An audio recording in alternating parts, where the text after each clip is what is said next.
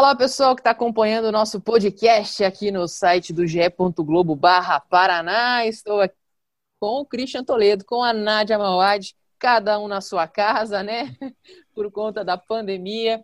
E a gente vai bater papo aqui sobre mais uma rodada do Campeonato Brasileiro. Ontem o Coritiba é, entrou em campo na segunda-feira, né? Fechando essa rodada e acabou perdendo de virada para o Bahia. Que saga, hein, gente? Que saga dos nossos times. Curitiba voltou para a zona de rebaixamento, o Atlético também. Estava contando com um empate no outro jogo entre Bragantino e Botafogo, não deu certo.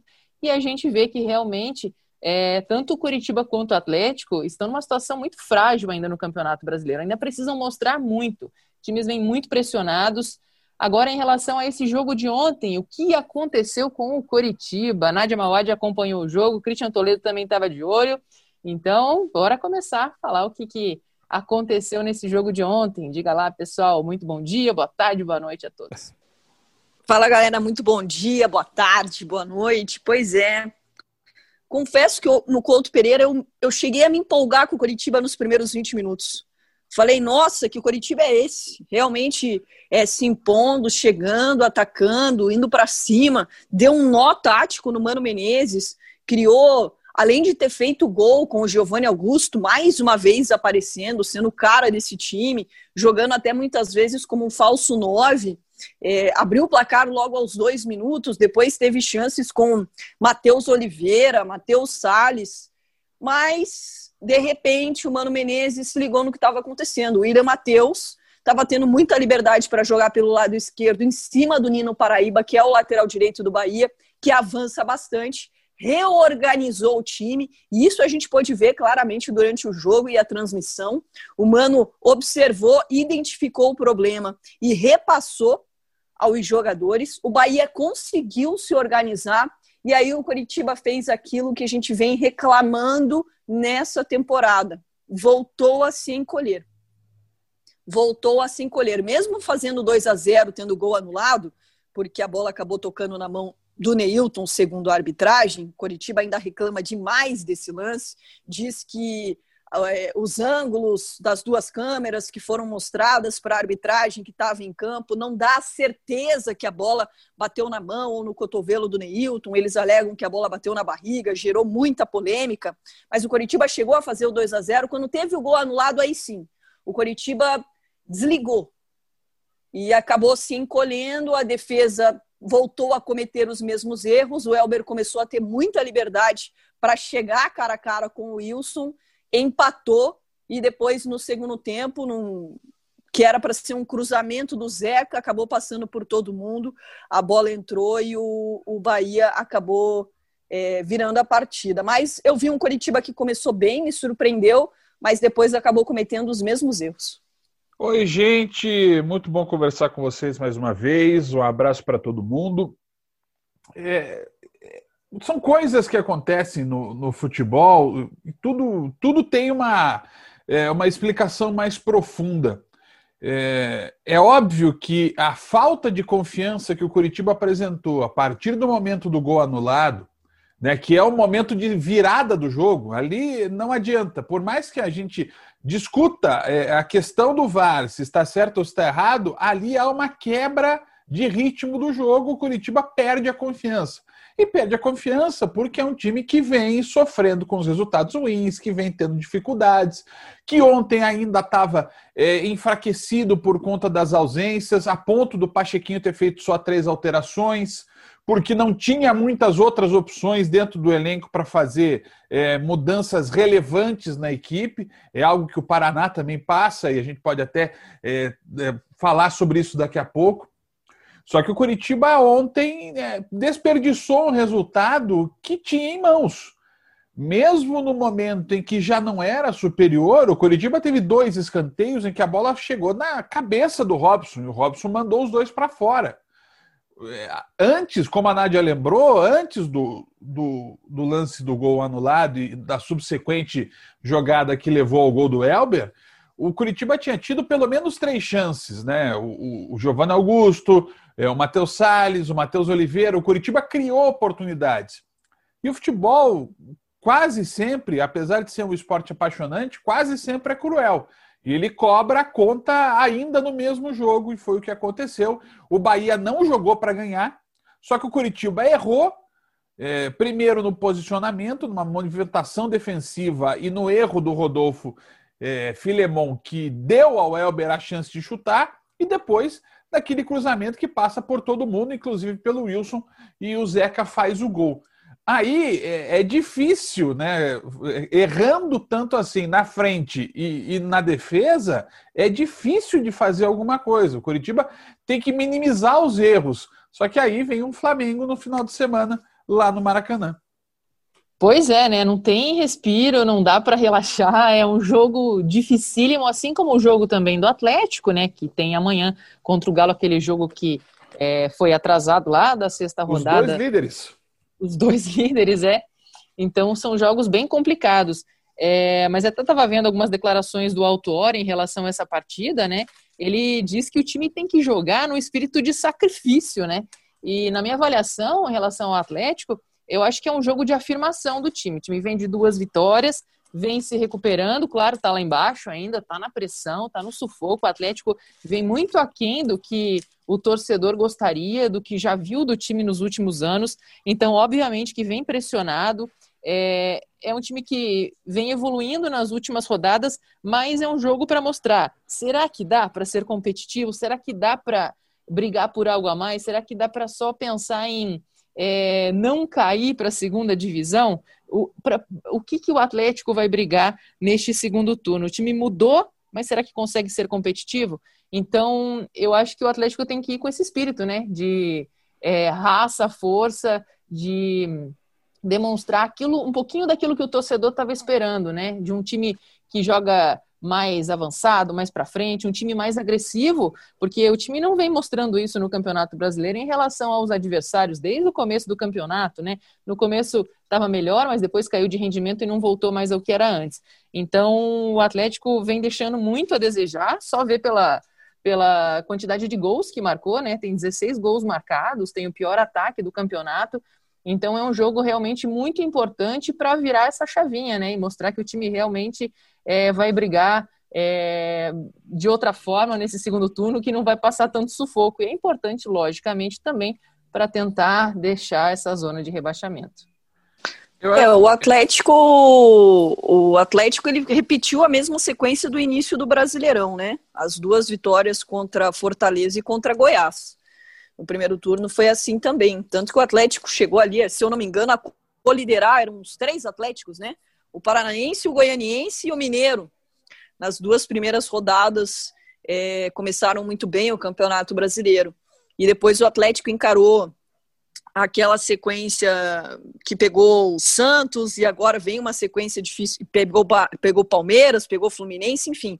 E agora o Atlético pega uma sequência complicada com Atlético Mineiro, Santos, River, Palmeiras, é Fluminense. Aí sim eu vou poder dizer que cara vai ter esse Atlético do Paulo Autuori porque ainda é um Atlético do saber sofrer.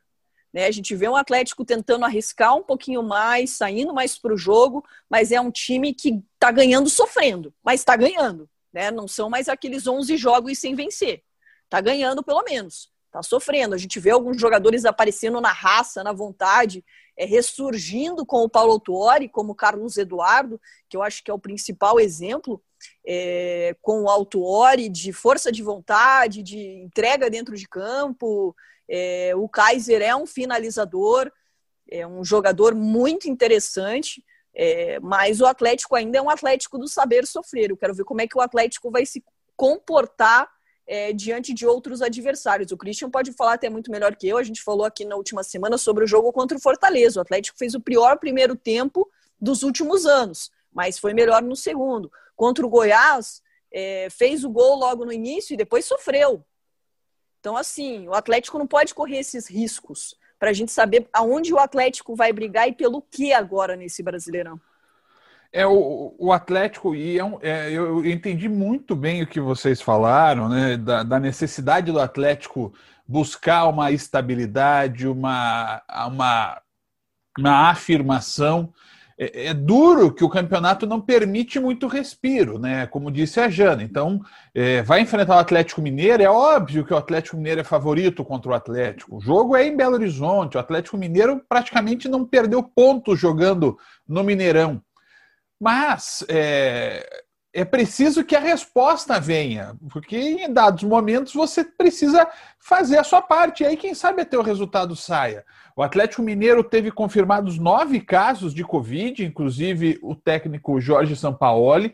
É, e aí a gente vai vendo que o Campeonato Brasileiro é, são quatro ou cinco ou seis times, né? O Palmeiras, o Galo, o Santos, o, o Curitiba. É, o surto voltou e parece que está todo mundo achando que está legal. É, é bom tomar muito cuidado com isso. Mas o Atlético, é, por exemplo, contra o Goiás, ele teve um primeiro tempo de controle, de domínio, que poderia também ter matado o jogo. Só que no segundo tempo passou um apuro, ficou sabendo sofrer demais. Porque isso é uma coisa que eu tenho como uma, uma coisa preocupante para time de futebol.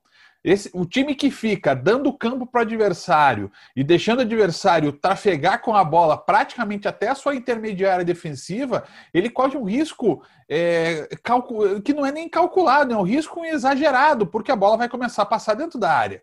E foi assim que aconteceu. É como o Goiás, tecnicamente, é um time muito fraco, é, eles não souberam explorar direito, mas teve um cruzamento lá que o Sandro subiu, fez ele cabeceou na trave e o Santos estava vendido no lance os nossos times têm uma dificuldade terrível de resolver partidas. Né?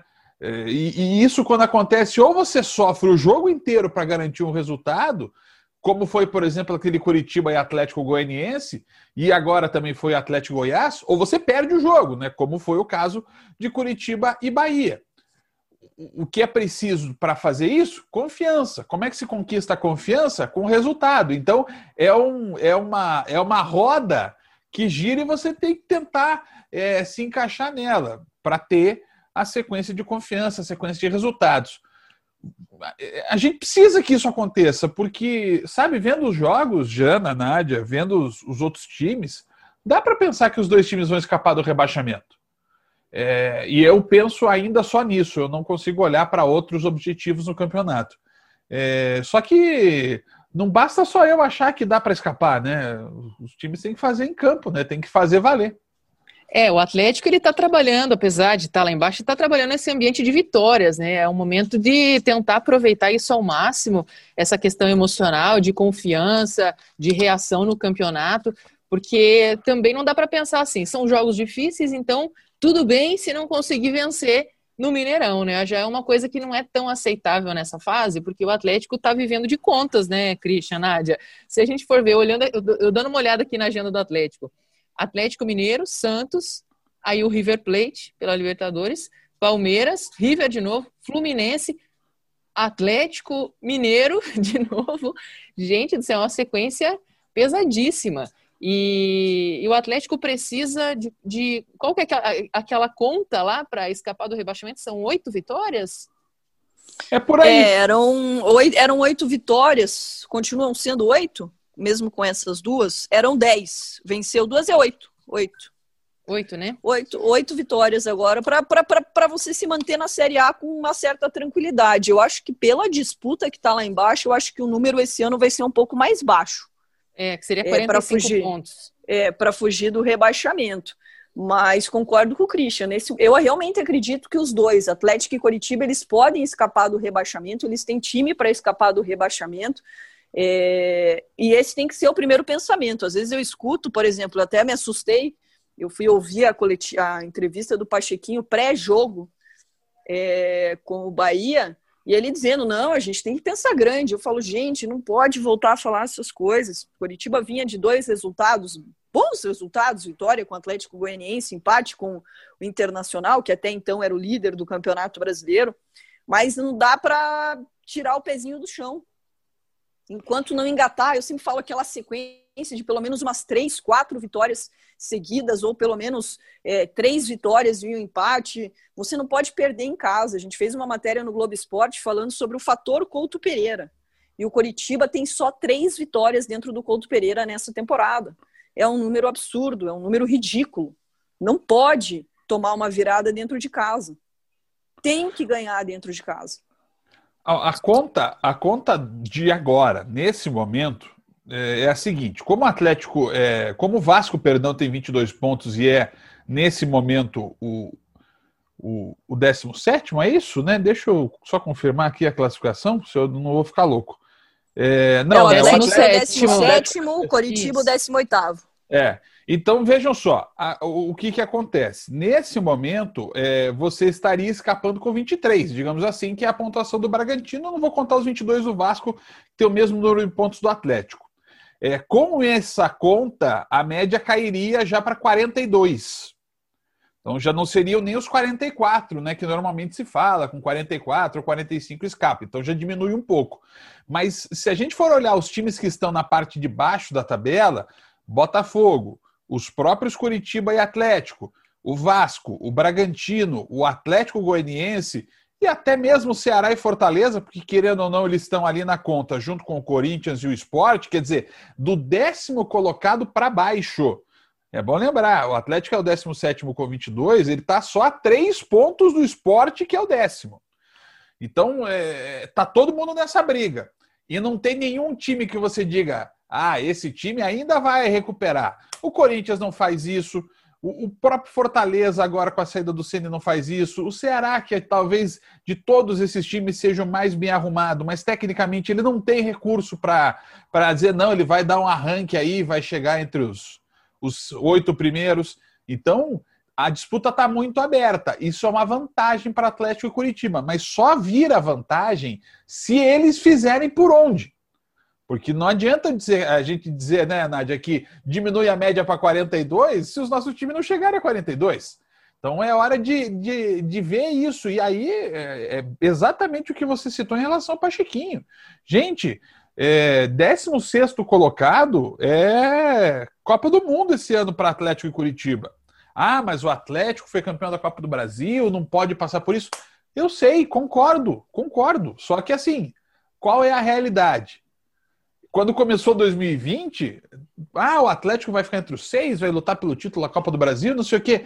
Tá, só que em 2020 é, eu também estava pensando em ir para a Disney na metade do ano e teve a pandemia. Agora eu quero ficar em casa. Ai, ai, Cristian, daqui é, uns 10 anos, acho que eu vou realizar é, esse sonho. Então, assim, é, a gente tem que contar com o que tem na mão. E na mão, nesse momento, para a dupla da Atletiba, é sair do rebaixamento. E falando um pouquinho desse jogo de amanhã, é, acho que a vantagem para o Atlético é que ele não tem grandes desfalques, né? Ele não tem ninguém com Covid, que a gente saiba por enquanto, né, Nádia? Tem o é, Márcio Azevedo que vai estar tá fora, né? Márcio Azevedo é, vai estar tá fora por causa o... da cirurgia. Isso, o Márcio Azevedo vem desfalcando o Atlético, sofreu uma lesão. Na minha opinião, é um desfalque importante. É, eu acho o Abner um garoto é, promissor de futuro, mas que ainda tem tomadas de decisão muito erradas. Boto na conta da falta de experiência. Aquilo que a gente fala, é jogador para jogar a Série A? É jogador pronto para jogar uma Libertadores? Eu, pelo que eu vi do Abner Vinícius até agora, eu acho que ainda não mas é um jogador que vai ter que amadurecer jogando, porque é o que o Atlético tem. Lembrando que o Atlético não pode contratar jogadores, está cumprindo essa punição da FIFA. Pelo menos até agora, essa punição vai até a próxima janela, vai até maio, julho do ano que vem. Maio, junho, julho ali do ano que vem. Eu sei que o Atlético está tentando reduzir essa pena. É... então, ali é um setor que me preocupa, porque o Abner faz um jogo que se fala, poxa, ele foi bem, aí no outro ele cai de rendimento, é um jogador ainda muito irregular que vai buscar essa maturidade, e eu acho que o Paulo Tuori pode ajudar muito ele nisso, né? É, o Eric sendo utilizado na lateral direita, muitos torcedores acabam é, ficando um pouco nervosos porque o Eric vai muito bem no meio campo, mas é a opção que o Atlético tem hoje, né? Tem o Kelvin, mas todo treinador que vem passando por aqui agora não tem identificado no Kelvin também essa essa confiança para dar uma sequência para ele, então um provável Atlético para encarar é, o Atlético Mineiro tem o Santos no gol, o Eric na direita, a dupla de zaga que é a titular, né, com o Thiago Heleno e Pedro Henrique, o Abner na esquerda, o Wellington, que aí eu acho que o Atlético tem que resolver logo essa questão. Dezembro está chegando, o Wellington vai continuar jogando. Ele tinha perdido a posição, voltou a jogar. O Wellington vai ficar? com certeza isso já foi um, é, uma alteração do Paulo Autori de identificar a liderança que o Wellington tem no elenco e trazer para ele. Mas agora vai conversar com o Petralha para renovar o contrato do Wellington. Dezembro está aí. Você vai continuar jogando com um jogador que, teoricamente, nesse momento vai embora?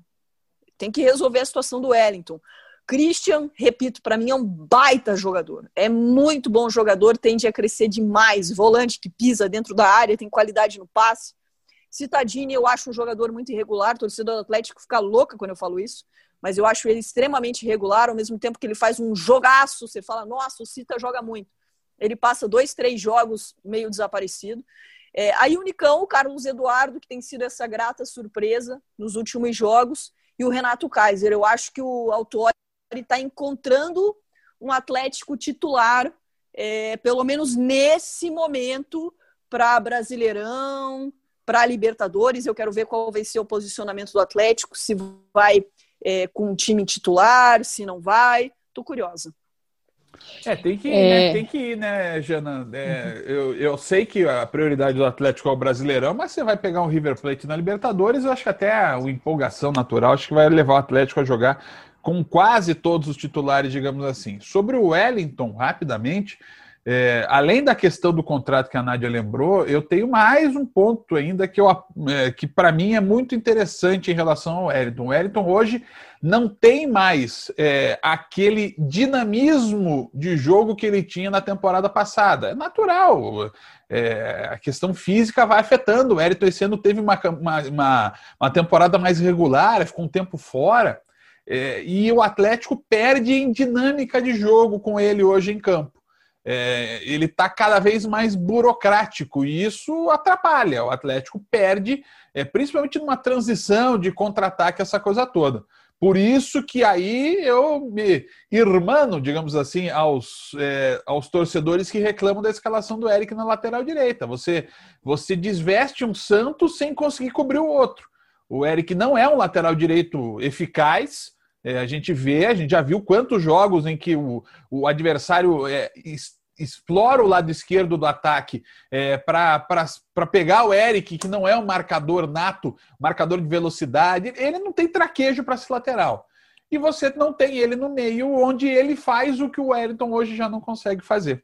Falando em lateral, é, não sei se, eu, se ser batido aqui, se a gente comentou sobre ele, é, sobre o desempenho do Mailton ontem no Curitiba. Vocês gostaram? Acharam que ficou devendo? Foi discreto? Ainda é cedo para avaliar? Primeiro ainda jogo, Ainda é né? cedo para avaliar. É, eu tô com o Christian. Ainda é cedo para avaliar. Primeiro jogo dele, vai estar tá se adaptando ao elenco do Curitiba. O que eu tive de informação dele dos treinos durante a semana. O Pachequinho barra Rodrigo Santana é, começou os treinos com o Jonathan na lateral direita, né? Ia manter o Jonathan. E o Mailton foi muito bem nos treinos de sexta e sábado. Conquistou a posição no treino. Então já foi um jogador que chamou a atenção né? Porque a ideia inicial era deixar o Jonathan jogando, vendo o Mailton nos treinos, opa, peraí, ele tá bem, tá em condição, agrega, chega bem, mas eu achei que ele começou muito bem junto com o Coritiba e depois caiu de rendimento e cometeu alguns erros muito básicos, tanto que além de chegar pelo lado direito em cima do William Matheus, o Bahia também estava chegando pelo lado esquerdo é, em cima do Mailton, mas eu boto, boto que nem o Christian. Na conta que é o primeiro jogo, acho que o Christian pode analisar o Mailton melhor do que eu, porque conhece bem. O, o Mailton, é, ele é um jogador que o Curitiba não tem no elenco. Um lateral de apoio e velocidade. É, só que ele tem que ter um encaixe tático.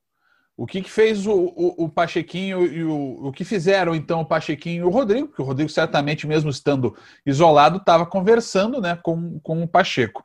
É, você tem que abrir o corredor para ele, né? Você precisa fazer isso. E o que fazia o Curitiba no jogo de ontem? E aí foi a, a, a, o que a Nádia citou, né, de, de confundir é, o Bahia. O Curitiba voltava com seus dois atacantes, né, o Robson e o Neilton, voltando para fechar o setor de lado, né? O Neilton pela direita, o Robson pela esquerda, só que eles aí faziam a diagonal.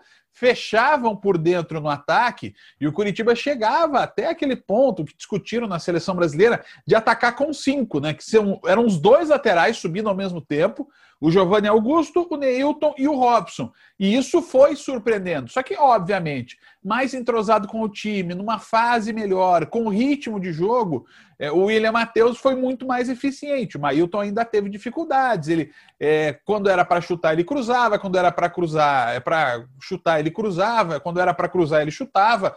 Então, ele ainda estava errando nesse tipo é, de decisão. Só que aí eu fui olhar aqui os números dele, Jana. O, o Mailton tinha jogado a última partida há um mês contra o Fluminense e jogou 15 minutos.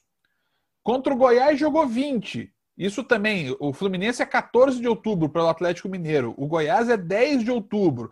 Aí depois ele tinha jogado 8 minutos no dia 19 de setembro. É, a última vez que ele. Ó, ele só foi titular do Atlético Mineiro é, uma vez. Apenas uma vez. Então, imagine, né? É complicado. É, falta pra... ritmo, né? Não dá então, para dizer. A única coisa é que o tempo vai passar muito rápido, né? Então ele tem que ter sequência de jogos.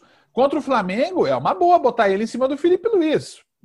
Tentar ganhar na velocidade. Só que para isso, é, a Nádia apontou durante a transmissão de, de ontem, ontem, né, que você está ouvindo o programa no dia da publicação, é, mas a Nádia apontou uma situação que aconteceu com o William Matheus. Ele virou pro, pro Pacheco e falou: Olha, eu estou jogando sozinho. Por quê? Porque o Fecinho. Ele falou: estou jogando por dois. É, porque o Fecinho. Estou jogando Nino, por dois. O Fecinho e o Nino Paraíba estavam jogando em cima dele. É, então, para você ter dois laterais que apoiam, você tem que ter uma, uma recomposição com volantes, com atacantes. Aí não tem jeito, todo mundo tem que ajudar. É, então, o Curitiba vai ter que ter esse ajuste tático para contar com o Mailton e o William Matheus toda hora no ataque. É, falando rapidamente de Série B também, né? Na Série B, os nossos times estão ali no meio da tabela e a gente, né? Poxa, por tanto tempo falou do Paraná lá em cima, na liderança, né? É, o Paraná vem tropeçando aí nas últimas rodadas, não conseguiu reencontrar aquele futebol. É, defensivamente, o time está sofrendo muito, né? Tem um adversário que está brigando lá em cima, o Juventude. O Operário também vai encarar o vice-líder, o América Mineiro, né? Qual a expectativa para esses jogos? Qual é a avaliação de vocês? Olha, o, o Paraná, é, e até eu falei isso lá no início do, do papo, é, o Paraná tem uma questão de carência de qualidade no seu elenco. Né? Quando o Alan saiu, e o Alan que agora foi, vai treinar o Cuiabá, né? veja como é que é a vida. Né? O, o, quando o Alan saiu, muita gente falou, e eu critiquei o Paraná pela demissão, é, mas muita gente falou: não, o Paraná vai jogar melhor, agora o, o Micali vai mudar o time, vai ter outras poss possibilidades, não sei o quê. Daí, no primeiro jogo, o Micali apostou no Marcelo, que é um jogador que a gente já tinha visto que não dava resultado. No jogo contra o Havaí, ele optou por dar liberdade ao Bressan, colocando o Cal. Só que daí o Paraná fez o que eu falei agora há pouco do Atlético, né? desvestiu um santo para vestir outro. Deu liberdade para o Bressan, só que perdeu força de criatividade no meio e perdeu opções de velocidade no ataque.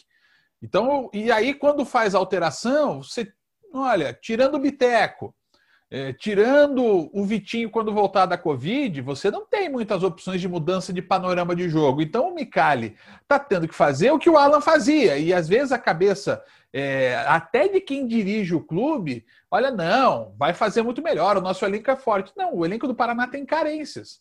E, infelizmente, o Micali vai ter que superar, é, lutar para superar essas carências. Não vai ser algo automático.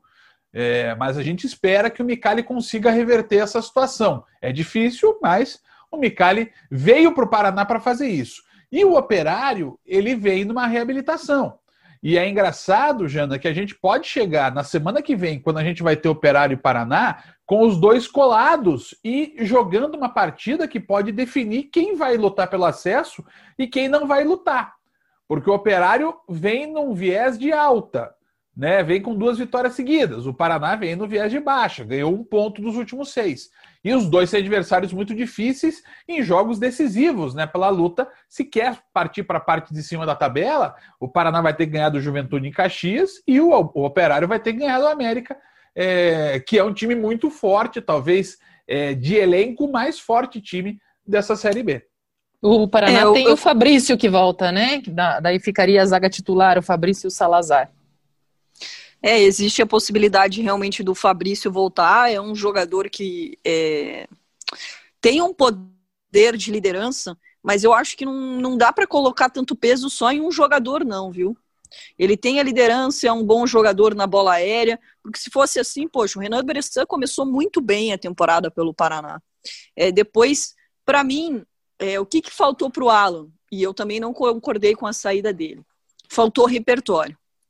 Né, o que a gente sempre fala, quando os times identificaram a maneira que o Paraná jogava, que o Renan Bressan era o cara do time, que tinha o Andrei que disparava em velocidade pelo lado, o Gabriel Pires que chegava, é, o Igor Meritão que uma, tem uma boa saída de bola, é, os dois laterais que apoiam bem, o, o Jean Vitor e o, e o Paulo Henrique. É, a hora que identificou, os adversários conseguiram neutralizar. E aí o Alan acabou se perdendo um pouco nas mexidas que ele foi fazendo para dar um refresco no time, palavra que ele mesmo utilizou. É, ele acabou se perdendo. Né? Além de alguns problemas internos que o, o Paraná convive e, e conviveu e está convivendo é, nesse momento. É, eu acho que o Paraná tem que encarar, como o Christian disse, qual é a realidade dele hoje. Pelo que esse elenco pode brigar. Eu acho que tem boas peças. Aqui eu citei algumas que eu acho que são bons jogadores que podem render. Mas o Paraná acabou se perdendo. E eu confesso que eu me impressionei. Eu admiro, respeito muito Rogério Micali. Mas eu me surpreendi com a aprovação com que ele chegou ao Paraná, porque a lembrança que eu tinha do trabalho dele foi de um começo de trabalho razoavelmente bom na Série A do Campeonato Brasileiro em 2018, mas depois uma queda enorme. Tanto que 38% de aproveitamento ele foi demitido. É, então eu me surpreendi com a aprovação que ele voltou, se ele era o nome certo, ele queria, claro, se recolocar no mercado. O Paraná era uma, é uma grande oportunidade, que tem um time que eu acho que se ajustar dá para brigar, é, mas o Paraná precisa dessa confiança que o Christian falou, precisa engatar de novo uma sequência, precisa acordar para a Série B, porque passa rápido. Tá passando rápido, enquanto o Operário está se recuperando com o Matheus Costa, velho conhecido do Paraná. É, o Paraná não está conseguindo, parece que está nadando contra a corrente. Tá aquele time que está nadando, nadando, nadando e não está se achando, não está conseguindo reencontrar aquele caminho do início do Campeonato Brasileiro da Série B que levou o Paraná a ser líder, vice-líder. No ano passado, se eu não me engano, o Christian, Jana, me corrijam se eu estiver errada, mas Paraná e Operário fizeram um jogo dos líderes do Brasileirão. Acho que só não foi dos líderes porque foi o último jogo da rodada da Série B e mudou o posicionamento, mas antes do começo da rodada era o jogo dos líderes. Acho que o Paraná era o líder, o Operário o vice-líder naquele momento. Era um jogo assim que, nossa, eles tinham começado muito bem a competição. Então vai ser um, quando eles se encontrarem ali para frente, vai ser um jogo importante, mas o Paraná precisa parar de remar contra a maré e remar a favor. E acordar rápido, né? O Londrina conseguiu se recuperar na Série C, né? Voltou a vencer é, e venceu bem o Brusque, foi um time que não se abateu, né? O Londrina é, foi para cima, mesmo depois de tomar um golaço do Brusque, é, conseguiu se recuperar, um time que trocou é, bem passes, o Celcinho também foi o destaque da partida e agora vai encarar o São José. Ainda não é um momento de relaxamento, pelo contrário, porque está tudo muito disputado ali, né, para conseguir essa classificação à próxima fase. O Londrina está um ponto do quinto colocado, está super disputado, mas é, eu vejo que o Londrina vai conseguir sim essa classificação e brigar por esse, por esse retorno à Série B. É, são quatro times, Jana, contando que o Brusque está classificado, são quatro times lutando por é, três vagas. Londrina, Ipiranga, Ituano e Tombense, e aí eu falei na sequência da classificação. Desses times, o Ipiranga é quem tem o caminho, nesse momento, mais frágil, é o quem mais perdeu nas últimas partidas. O Londrina vem numa sequência positiva, a Tombense vem numa sequência de cinco jogos de invencibilidade, o Ituano ganhou quatro dos últimos cinco jogos, então é, você vê esses times crescendo. Só que o Londrina tem três jogos e vai ter que eh, somar pontos, porque aí não vai depender de ninguém por conta da, da pontuação, até porque o Londrina tem vitória a mais do que Ituano e Tombense, por exemplo. Mas é, é para classificar. E aí, depois da classificação, Jana, aí tem que partir para dentro, né? Porque do outro lado vai classificar time com camisa. É, nesse momento, o grupo A da Série C tem é, o Santa Cruz já classificado, o Remo bem encaminhado, com Vila Nova e Paysandu nas terceira e quarta posições. Então, vai vir só pancada do lado de lá. É óbvio que a vantagem de não ter público nos jogos, né? Porque se você enfrentar Remy e Paysandu no Mangueirão, é sempre, ou na Curuzu mesmo, é, é sempre difícil, é sempre complicado. Mas é, é, é, só marca grande que vem do outro lado. A Série C vai ficar muito interessante a partir da segunda fase, porque aí vão ser confrontos espetaculares. É, pessoal, acho que é isso, né, por hoje. Vamos torcer para que os times engrenem aí no Brasileirão. Amanhã, então, o Atlético encara o Atlético Mineiro. Jogo importante no Mineirão. A gente vai estar tá acompanhando, né, à distância, mas estaremos acompanhando.